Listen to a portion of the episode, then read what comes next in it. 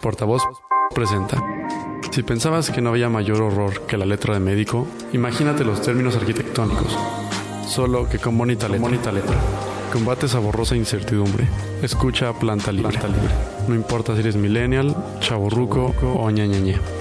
Aquí hay espacio para todos. El único podcast de arquitectura amigable para los y los no arquitectos. Planta Libre. Planta Libre.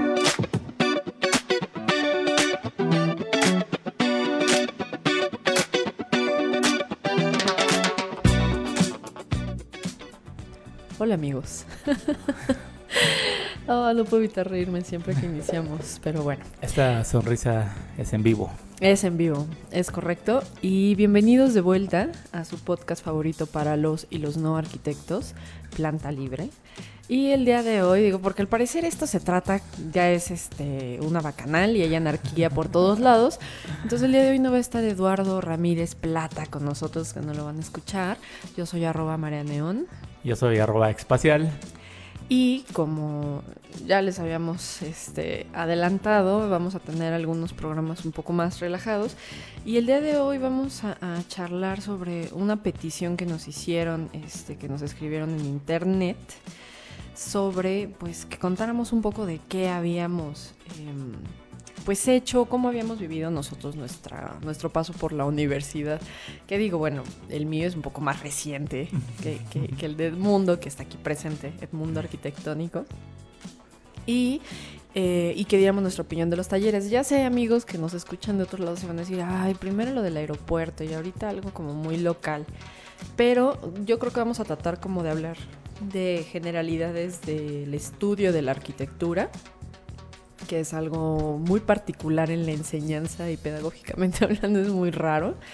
Digo, pensando en que, bueno, Edmundo sabrán que da clases en la Facultad de Arquitectura y que yo en algún momento también di clases en la Facultad de Arquitectura. Entonces, tenemos como que esta perspectiva de como un alumno y al mismo tiempo como docente, ¿no? Entonces, el cómo se enseña arquitectura y digo, en alguna ocasión también podremos invitar a Emilio Canek, que no que, estaría interesante también nos cuente un poco de su experiencia y todos nuestros amigos que son docentes, que además fue Día del Maestro.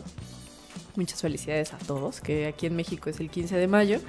Entonces, bueno, pues aprovechando vamos a hablar un poco de la escuela, como, en, como un especial de pues el Día del Maestro. Un poco atrasado, amigos, pero pues ya saben que los tiempos podcasteros son este pues diferentes, ¿no? Claro. Y sobre todo también liberarnos un poco de la carga política que traemos y quisimos hacer algo mucho más ligero, más relajado. Y pues qué mejor momento que cuando estamos estudiando. Es un momento en donde de verdad cuando estamos en la vida laboral queremos siempre volver y, y estando en la escuela no lo apreciamos de esa manera, pero de verdad cómo se extraña el poder cruzar el campus de Ciudad Universitaria. Martes a las 9 de la mañana, ir a clase de 10, ¿no? Eso este... es lo más extraño de, de sí, la universidad, sí, sí. el campus de Ciudad Universitaria. Si ustedes amigos son extranjeros, sab sabemos de sobra que le hacemos propaganda además a, a Ciudad Universitaria, pero es una experiencia inolvidable estudiar ahí. Entonces, efectivamente, digo, tú ya como muy patrón llegando a clase de 10, ¿no? Pero bueno. yo, yo voy a abrir con una anécdota muy pequeña y ahí nos vamos este, eh, empapando.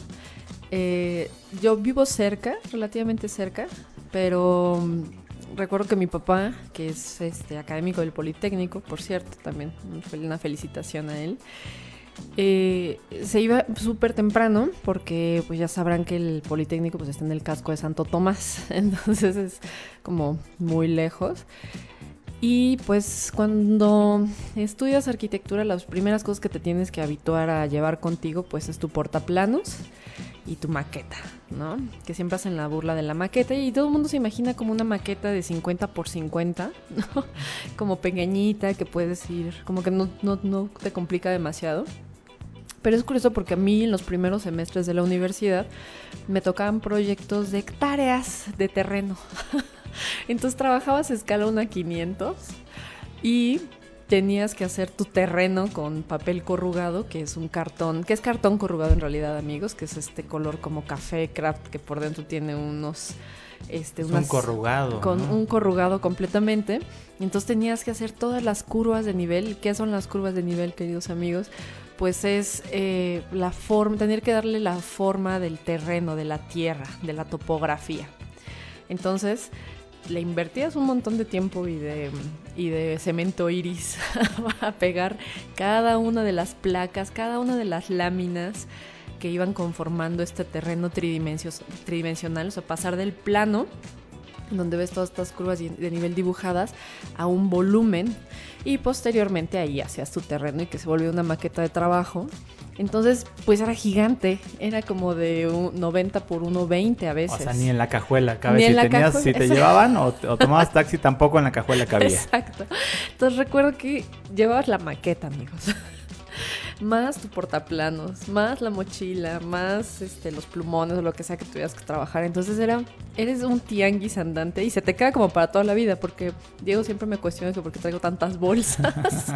y es porque te quedas como bien mal acostumbrado. Entonces mi papá me llevaba a la escuela, tenía clase de 7. Pero él salía de la casa a las 6 y en Ciudad Universitaria estábamos a las 6.10.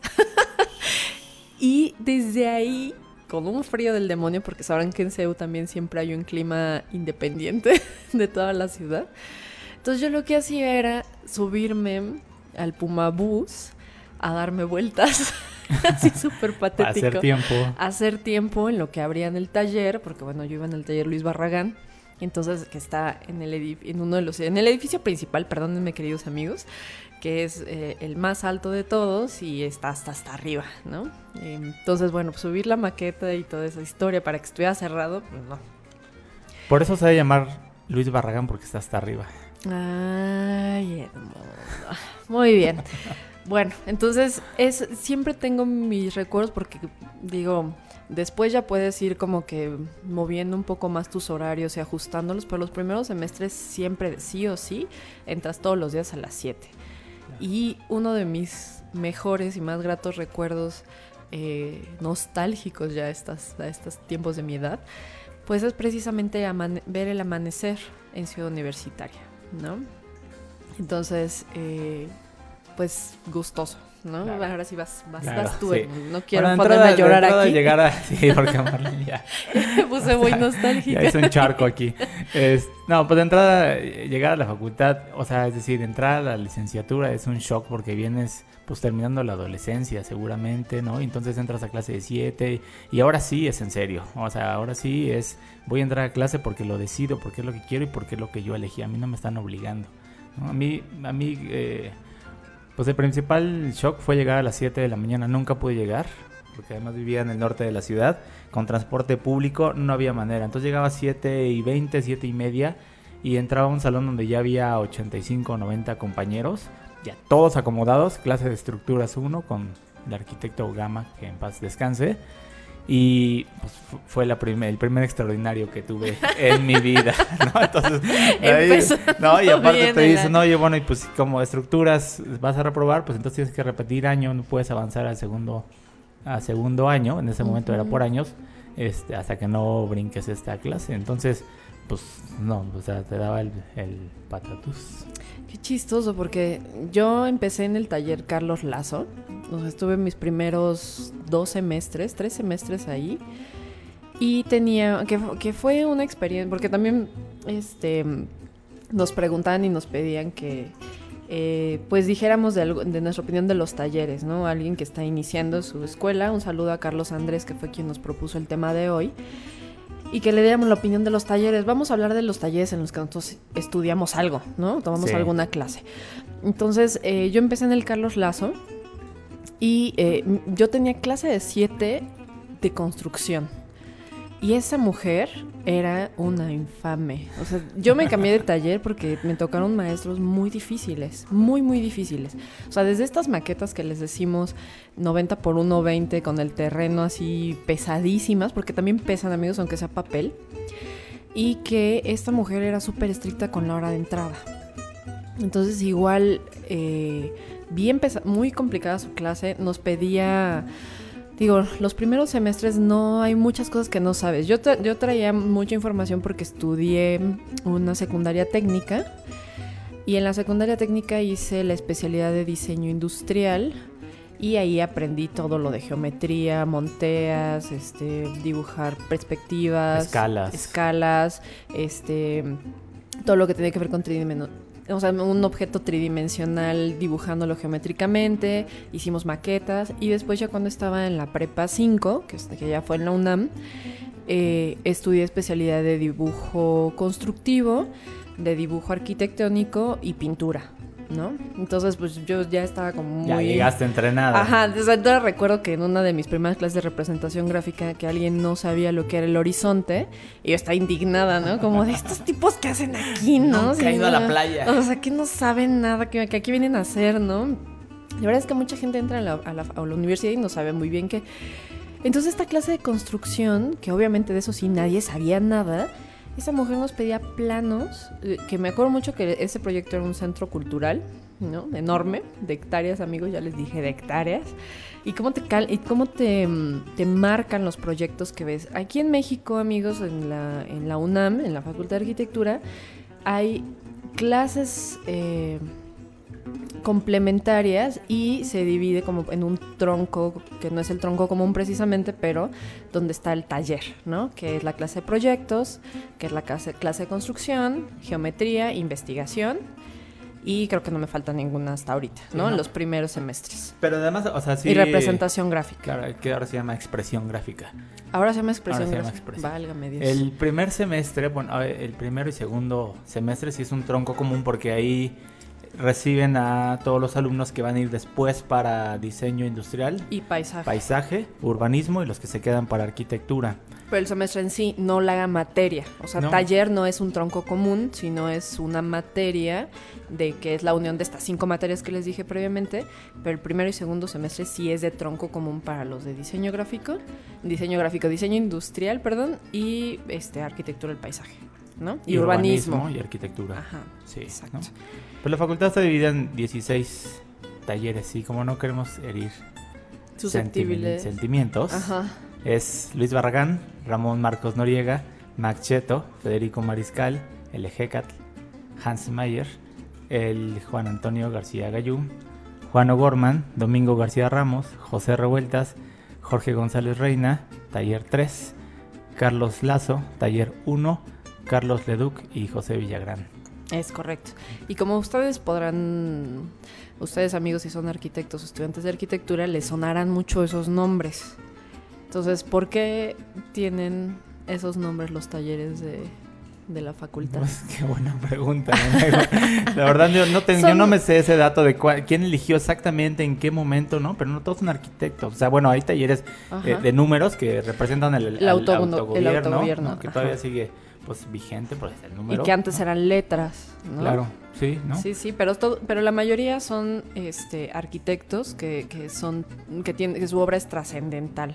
Exceptuando José Revueltas, Exactamente. que es donde pertenezco, Así, bueno, donde das clases donde doy clases. ¿no? ahorita. Así es. Entonces, bueno, regresando un poquito como a estas anécdotas y que nos preguntaban cómo habíamos vivido la escuela, pues bueno, primero era el golpe de pues todas las clases de siete, muy pesadas, la mayoría mm, casi siempre son de dos horas. Y después este el taller que era corrido como cuatro o cinco horas más o menos. Cuatro horas, sí. ¿no? Entonces, lo que hacían lo- eh, era asignar un proyecto, ¿no? Un proyecto teórico, por decir así, este, un supuesto. Un decir. ejercicio. Un ejercicio de arquitectura en el que te, da- te enseñaban, por ejemplo, eh, armar un programa arquitectónico o te daban un programa arquitectónico y cómo lo ibas a abordar en función del terreno y te van enseñando conceptos de diseño arquitectónico para que los emplees y posteriormente vas haciendo correcciones. Eh, pues el taller, dependiendo de, en cuál estuvieses, eran. En el Carlos Lazo yo tenía lunes, miércoles y viernes, y en el Barragán eran martes y jueves. Cuando, bueno, ya me cambié al Barragán, ¿no? Entonces, yo recuerdo mucho que trabajábamos la maqueta los lunes, o sea, nunca nos corregían si no era con maqueta, ¿no? Primera cosa. En alguna ocasión nos pidieron planos de acabados, o sea, un corte transversal y longitudinal con acabados del bendito centro cultural que era enorme. Entonces, te imaginas, y otra cosa bien importante, nosotros, en la, cuando yo estudié, trabajábamos a mano de primer semestre hasta quinto semestre. No nos dejaban utilizar AutoCAD hasta el sexto semestre. Entonces, sí, yo sí tengo muy vividos los recuerdos de las noches enteras, porque esos primeros semestres, particularmente ahí en el carro, las no dormía en tres días seguidos, trabajando en el respirador, con el radio de compañía toda la noche, con un chorro de café. en ese tiempo fumaba, aparte de todo.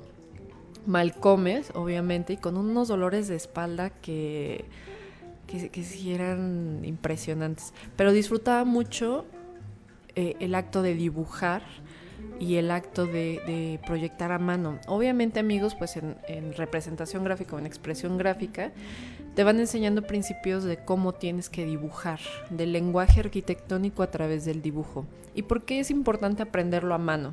Que después eso les explicaba a mis exalumnos. La importancia de, de cómo aprendemos a través del dibujo. Que de alguna manera, si utilizamos herramientas, que son herramientas muy útiles y no estamos en contra de AutoCAD, ni mucho menos, pero eh, que creo que sí es importante adquirir esa memoria al dibujar a mano y posteriormente puedes utilizar la herramienta que quieras, pero ya tienes una expresión y una liga entre pues tu mano, que también es un órgano que guarda memoria, y, la manera en la que abstraes lo que ves y lo que percibes a tu alrededor.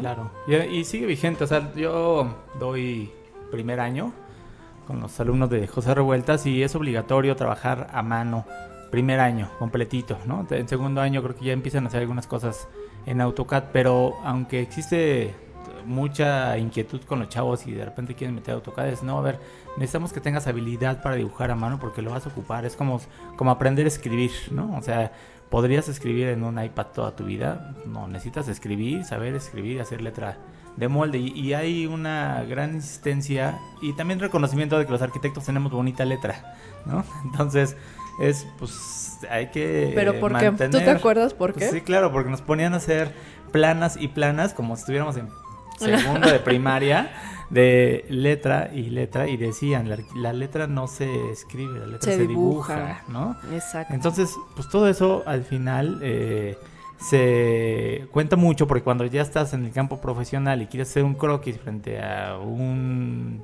albañil, un contratista, un cliente, etcétera, pues no le vas a decir, aguántame, déjame sacar mi AutoCAD, ¿no? Entonces, claro. bajas la idea de volada en un croquis y pues es, un, es una habilidad que hay que desarrollar. Que hay que desarrollar. No, y es cierto, suena muy traumático porque la verdad sí es algo que te forma. O sea, pareciera que no, pero es muy interesante cómo eh, poder ser un buen arquitecto también tiene que ver con la disciplina y con la rectitud, ¿no? Entonces, efectivamente, ya cuando estás en obra, y aunque no estén en obra, aunque se dediquen a alguna otra de las ramas dentro de la arquitectura, eh, es un hecho, y yo lo he visto y lo hemos hecho demasiadas veces, que está la obra negra y alguien tiene dudas sobre cómo va la ventana, cómo va la puerta, el cerramiento o un detalle constructivo y todo mundo lo dibujas en los muros. Siempre, así, eh, trae al lápiz y lo dibujas en los muros.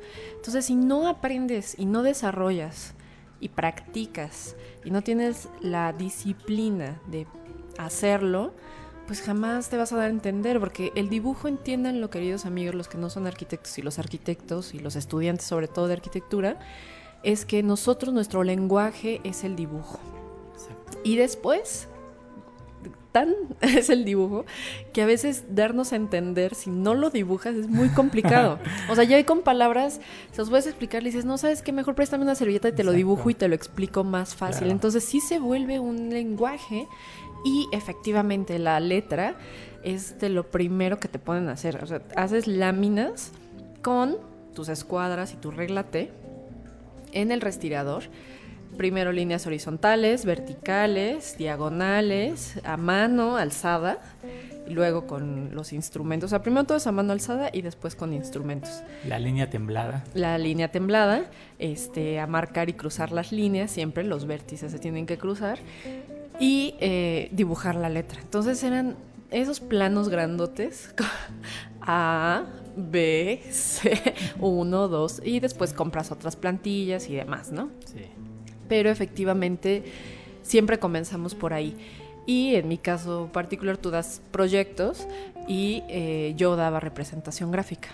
Entonces me tocó grupos de primero y segundo y que eso fue un año, un año que di primer semestre, segundo semestre y después que fue líneas totalmente, línea, punto, etcétera. Y después eh, di representación gráfica 3 y 4, que era color.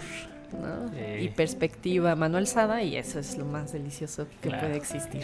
Pues ahí mi primer agradecimiento de esta tarde. Y reconocimiento a Lorenza Capdeviel, que a mí me dio croquis y acuarela en quinto semestre.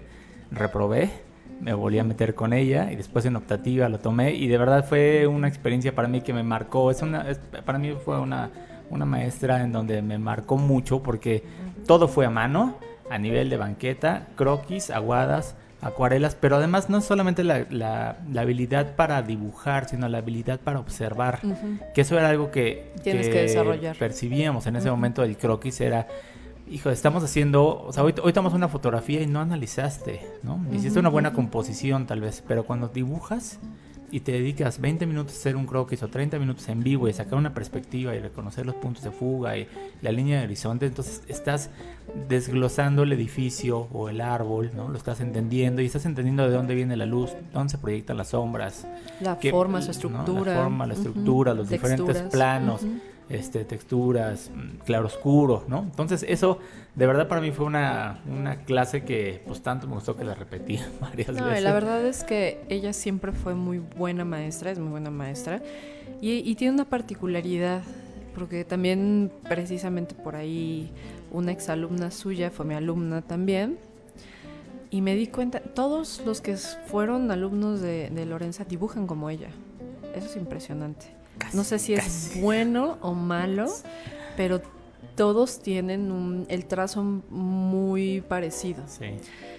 Cosa que a mí no me gusta tanto porque pierdes un poco mm, la individualidad cuando dibujas. Digo, también eh, con los años, amigos, con la gente que nos dedicamos a dibujar, eh, vas adquiriendo una personalidad y un carácter de trazo.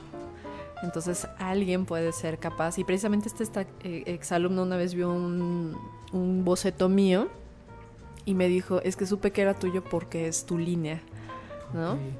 Entonces esas cosas son padres también y, solamente las puedes hacer eh, practicándolas, ¿no? Entonces una de las, de las clases que, que también tuve alumnos muy complicados que no entendían por qué el dibujo era importante si podían hacer renders.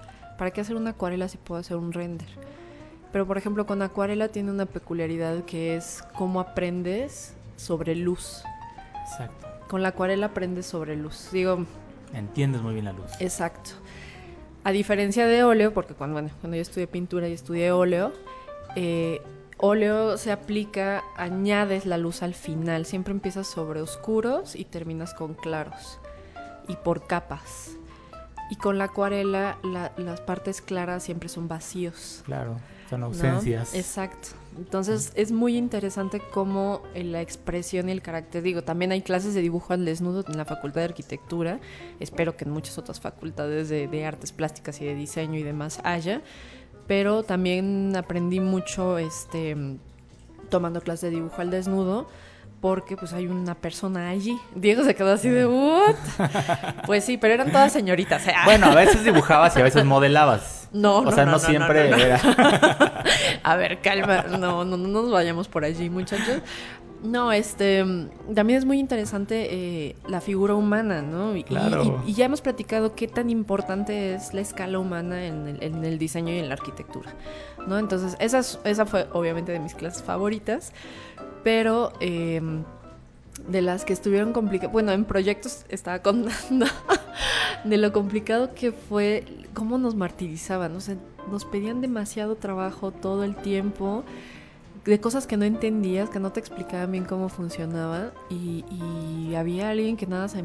O sea, la paja, ¿no? Siempre hay alguien que paja, paja, paja. Puro relleno, ¿no? Puro relleno. Puro relleno. Pero además también los profesores de ese momento, yo hablo de profesores de de hace 20 años. Este, que en la, en la manera en cómo te revisaban el proyecto y obviamente eran duros, eran muy honestos, también eh, eran, muy sarcaces. O sea, Hoy difícilmente podría yo decirle a algún alumno como, como a mí me decían, de, o lo decían a alguien más, ¿no? Este, tú deberías estar en medicina, tú deberías estar en odontología, ¿no? Este, búscate un marido. Ay, no. Yo tuve una maestra nefasta que mm, Marta Elena Campos Newman se llama. Que además, y no me importa. Qué mon, qué me vale. No me importa, esa mujer me destruyó la vida. bueno, no me destruyó la vida, pero sí me hizo sentir muy mal. Esa mujer que este mm, era nuestra maestra. Me acuerdo una vez que le dije, oiga maestra, no sé qué, y volteó y me dijo, yo no soy tu maestra. Y yo, sí, ya vi que no. Y esa mujer arrancaba las piezas de la maqueta con sus horribles uñas. Las arrancaba y no le importa. Y decía cosas como, ¿por qué no te dedicas a otra cosa? O sea, también había maestras, eh, era el caso de ella, que tenía preferencia por los chavos, ¿no? O sea, no porque se, o sea, no de ese tipo de preferencias, amigos, no malentiendan. Pero sí, sí era este muy condescendiente con ellos y con nosotros era muy pesada. Llegaba cuando quería, o sea, tú desvelándote por estar ahí. Teníamos la clase de proyectos a las 9 desvelándote, llegando con la maqueta, este, así haciendo las cosas a mano, terminándolo. Y la mujer llega a las 11 de la mañana. A las 11 de la mañana. Fresca, la- como la hora del Bien club. tranquila, campante. Y este había algunos compañeros que se salían, obviamente, porque era como, pues ya pasaron dos horas y no llega, pues igual ya no va a venir. Entonces llegaba y si había cinco personas, a los cinco que revisaba, que mal revisaba, además, ¿no? Como ya les conté mi caso de, de cómo arrancaba mis árboles y cosas así. Y después se iba. Entonces, los tres que corrigieron o los cinco que corrigieron bien, que teníamos una bitácora en donde tenían que ir anotando semana por semana o revisión por revisión un número o alguna nota o lo que sea. Entonces, si no te- cuando venía tu entrega, tenías que presentar esa bitácora con las firmas y había muchos que no tenían suficientes firmas y nos reprobaba. Y esa prácticamente esa mujer es responsable de que haya tenido que repetir mi segundo semestre En el Carlos Lazo. en el Carlos Lazo. Terminé segundo, ese segundo, segundo semestre con otros profesores. Me cambié a Luis Barragán y ya. Y soy una arquitecta titular. no se acaba la vida tampoco. Exacto. Pero sí es importante como es, eh, digo, en los primeros semestres, al menos aquí en la Facultad de Arquitectura, pues no, no tienes muchas opciones. O sea, no sabes muy bien a dónde ir, qué clases tomar, no puedes elegir las materias. La- cuando ya se pone interesantes, cuando ya tienes las optativas. Porque entonces ya tuviste, digo, amigos, aguanten, persistan y prueben de todo. O sea, pongan atención a las clases de teoría que pareciera que no son muy interesantes, pero amigos, realmente son una joya, ¿no? Yo las valoré muchísimo después y después todas mis optativas fueron sobre teoría y psicología y composición y teoría de la arquitectura, que nunca me di cuenta que, que yo iba a estar tan involucrada con eso, ¿no? Pero aprovechenlas y después cuando vienen las optativas, prueben o se van a dar cuenta con que se sienten más identificados, ¿no?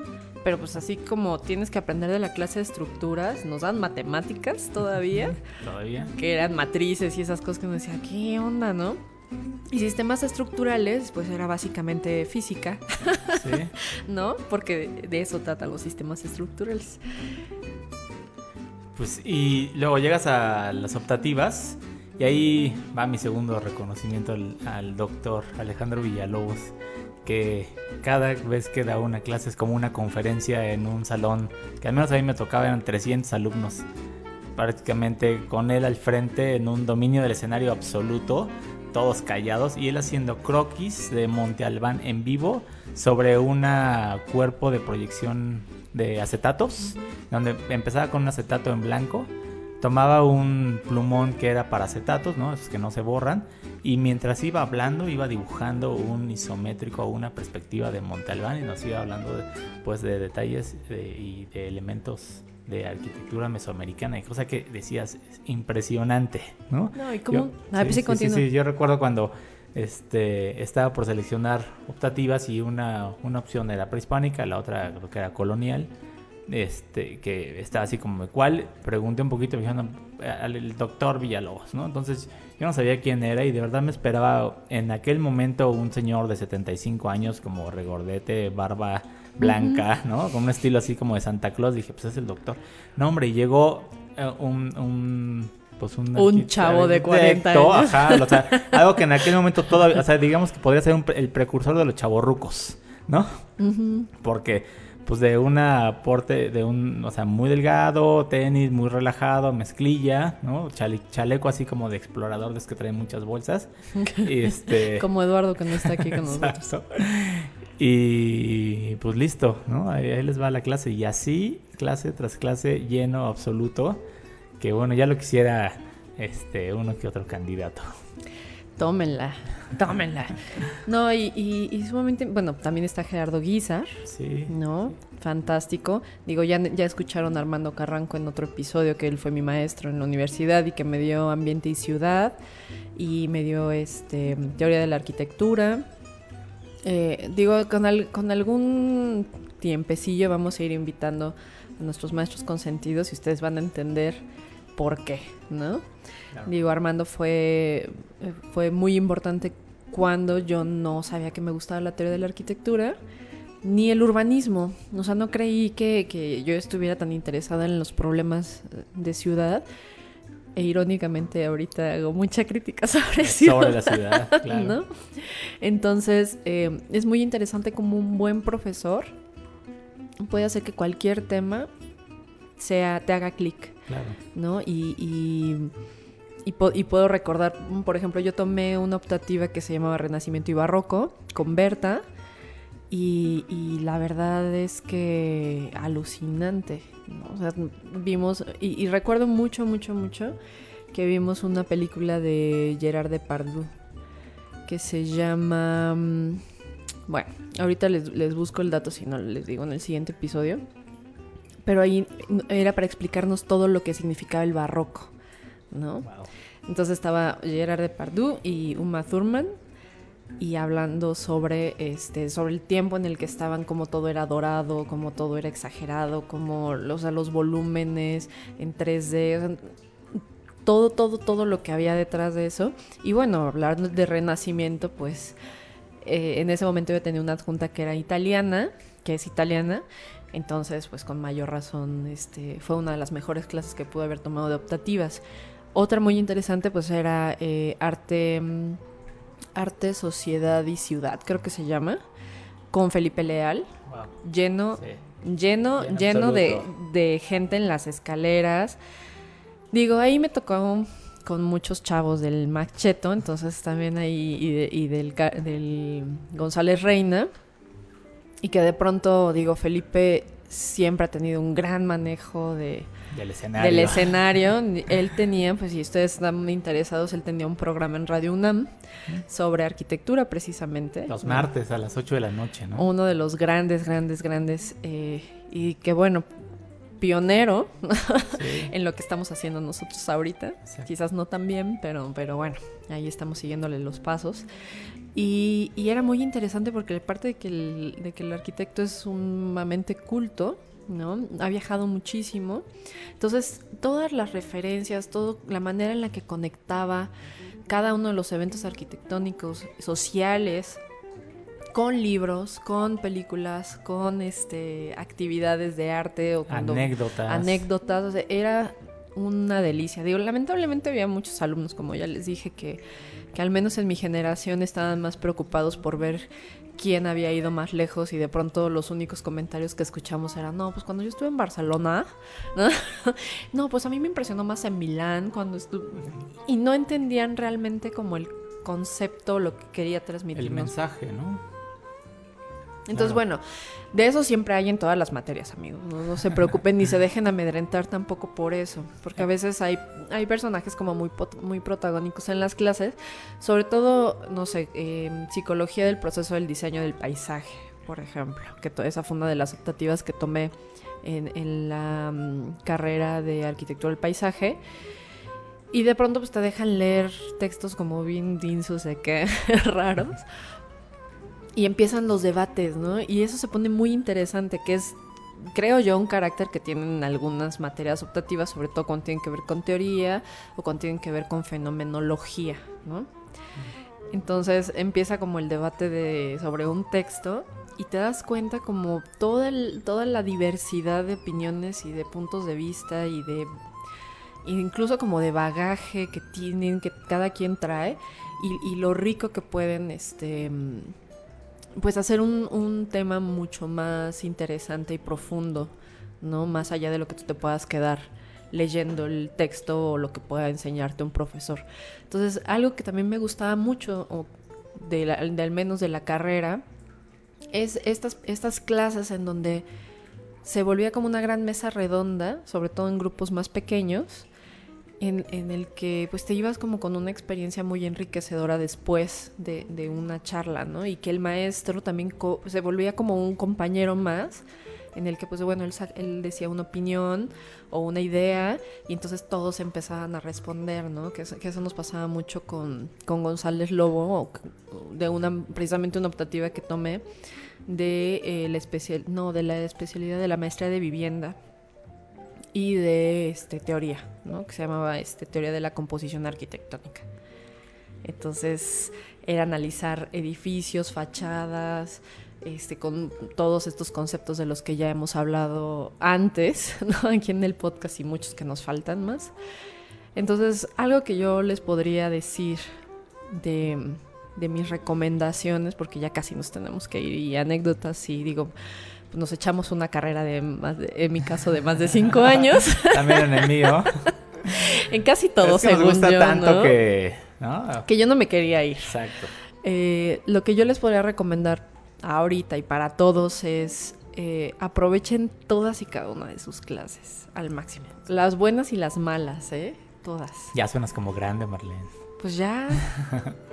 la facultad está lleno de, profesores realmente muy buenos, ¿eh? O sea, es impresionante las, pues, la cantidad de conocimiento acumulado en horas, en experiencia, en personalidad que hay eh, en los pasillos, ¿no? Y este y sobre todo también algo que busca todo el tiempo la facultad es que existe una mezcla de, arquitectos teóricos y profesionales, ¿no? Es decir, que estén en el campo de la arquitectura, en el que hacer día a día, ¿no? De diseñar, de construir, de cuantificar, de presupuestar, de vender, de exponer, ¿no? Y este y eso pues enriquece realmente a toda la comunidad de la facultad. De, repente si, si tienes ahí a veces es un poco fortuito cuando un profesor que admiras te invita a su casa, dices, no manches.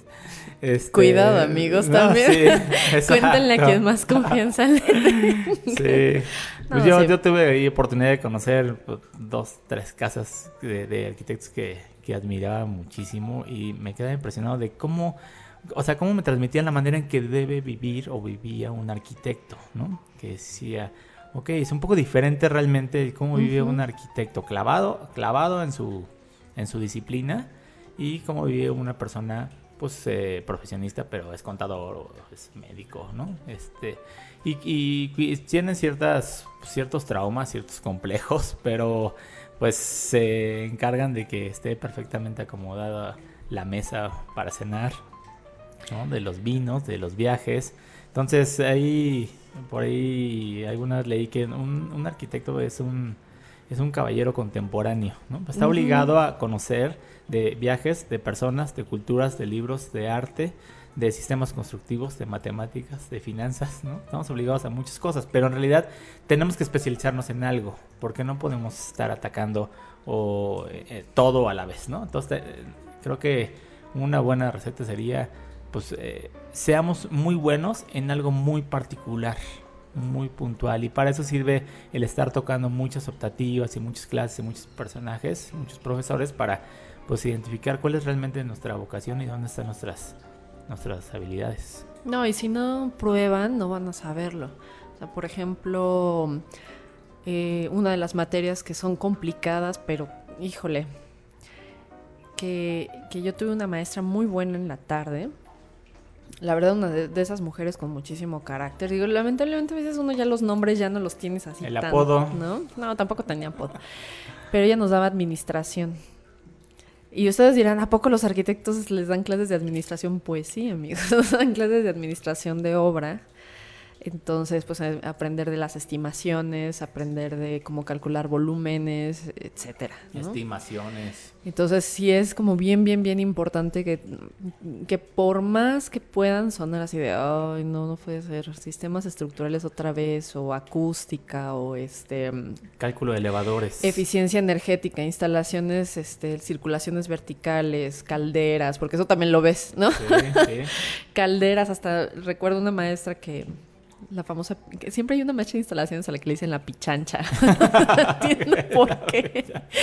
Pero bueno. Con los apodos. Estaba la pichancha. Y, y, también nos enseñaron a calcular este pues vapor, ¿no? En el, en el caso de restaurantes que tienen estas mesas calientes que tú no te imaginas, ¿no? Porque bueno, no estás inmerso en, en el ámbito arquitectónico, laboralmente hablando, entonces como que te quedas de... ¡ah! O sea, eso también no, no solamente es el calentador, ¿no? no solamente es el gas y, ya. Eh, digo, instalaciones obviamente hidráulicas, sanitarias, eléctricas. Em, digo, en algunos casos ya como los que se meten en optativas de resistencias de materiales, de cálculos de, de cubiertas ligeras, por ejemplo, y cimentaciones profundas, que también tuve compañeros ahí. Digo, yo no me aventé esa, pero eh, todas las que tienen que ver con historia y teoría, ¿no? Muy interesantes. Yo también yo tomé prehispánica, por ejemplo, mesoamericana y aprovechamiento del patrimonio arquitectónico, ¿no? o sea, así como que este o sea, cosas como muy muy muy interesantes, ¿no? Digo todas todas las teorías que pude. En unas de esas leímos a Kant. Bien. y, a, San Agustín, que, luego sirve. ¿eh? Yo ahorita estoy en un curso y hablan de Kant y de Peirce y dices que... Iluminación arquitectónica también. Este, digo, eso es, eso es lo que, bueno, hablando de la, de la Universidad Nacional, eh, toda la variedad, toda la gama de opciones que, que te ofrece y que además tú como estudiante de arquitectura, por si no lo saben amigos, si ustedes estudian en la UNAM, eh, tienen la posibilidad de tomar optativas clases de otras carreras, de otras facultades. Entonces, digo, yo siempre traté, por ejemplo, de meterme a historia del arte en la Facultad de Filosofía y Letras pero la verdad es que siempre fueron muy mamones y no nunca me firmaron mi hojita, entonces nunca me pude inscribir. es que se ponen muy payasos. O sea, digo, son, son temperamentos y, personalidades de el coordinador en turno, ¿no? O sea, pues para saber quién era, quién sabe. Pero, eh, pero sí tomé esa en, en, la maestría, tomé un diseño industrial, tomé un arquitectura del paisaje y tu, supe de amigos que, que se fueron a tomar unas a ciencias ahí fue como que entra en la locura, ¿no? Pero eh, sí, sí es muy interesante darte cuenta cómo puedes ligarlo todo con la arquitectura y cómo las posibilidades son, son infinitas. Infinitas, sí, sí, sí. Yo no quiero pasar por alto mi tercer mención y reconocimiento a un arquitecto que me dio clases después de la licenciatura en un diplomado de iluminación, que es para mí el mejor iluminador de México y de muchos territorios que se llama Gustavo Avilés, que a mí también esa, esa eh, experiencia del diplomado con Gustavo fue nuevamente hablar de luz y de observar y de entender cómo aprovechamos los recursos naturales. Eh, me marcó muchísimo y, y todavía ahí son de los pocos apuntes que guardo con, con, pues no solo con cariño, sino que los repaso frecuentemente porque son... Eh, pues información muy vigente, ¿no? información donde nos hablaba de metodología, de análisis. Y a mí me parece, en la manera en cómo daba las clases, un auténtico poeta de la luz y poeta del lenguaje. Es impresionante y que eso también es una habilidad que para los arquitectos que tienen mucho reconocimiento y, buen, pues buenos trabajos porque saben vender muy bien lo que hacen y, no, no terminan con venderlo, sino sostenerlo, ejecutarlo, ¿no? Y que y que se mantengan esos, esos proyectos, ¿no? Pero a mí me gustaría también pues invitar a que nos, nos comenten, nos escriban y nos hablen de estos profesores, porque hay, profesores que también, pues estamos hablando ahorita de la UNAM, pero muchos de la UNAM están en el TEC, están en la Ibero y desde la Ibero, la UAM, la UAM que viajan a Puebla, ¿no? Entre semana y regresan y de repente hay sorpresas que dices, yo recientemente me platicaban de Paul Cremox, que no, no tengo el gusto de conocer, y del Macheto y daba clase en el TEC, ¿no? Y dio un par de anécdotas acerca de cómo daba la clase y la verdad me sorprendió gustosamente este pues conocerlo un poquito por, por pláticas de, de alguien que tomó clases con él, ¿no? Y, que también tuvo oportunidad de visitar su casa y dice, pues una casa de, no sé, muy básica, o sea, básica en cuanto a tamaño, pero muy arquitectónica, ¿no? Entonces, pues son, son gente que la verdad nos, nos gustaría que nos, nos compartan y, y pues tengamos la oportunidad de invitar. Y si ustedes no, no son mexicanos, amigos, también cuéntenos cómo, cómo viven o cómo vivieron su, su paso por la universidad, alguna anécdota. A nosotros nos encanta que nos compartan, nos, nos han escrito mucho y nos dejan sus mensajes. Eh, recuerden que el contenido lo hacemos para ustedes y que hacemos lo posible porque sea lo más completo ¿no? al respecto. Y haciendo una pequeña, pequeñísima aclaración, porque nos comentaban precisamente del cristal, eh, de cuando estuvimos platicando sobre el Ah, del cristal eh, del aeropuerto. Recuerden amigos que eh, pues no podemos saber absolutamente todo. Eh, todo el tiempo estamos tratando de documentarnos, de preparar y demás. Nos puede ir algo en cualquier momento. Y si ustedes saben una cosa que nosotros no y no la comentan, se los agradecemos muchísimo. Pero recuerden que sería más irresponsable inventarles cosas, ¿no? Entonces, eh, pues bueno, todos estamos, este es un camino de aprendizaje, es una senda de aprendizaje y, y estamos en el, en el mismo camino y ustedes aprenden de nosotros y nosotros de ustedes. Sí, y gracias por el comentario.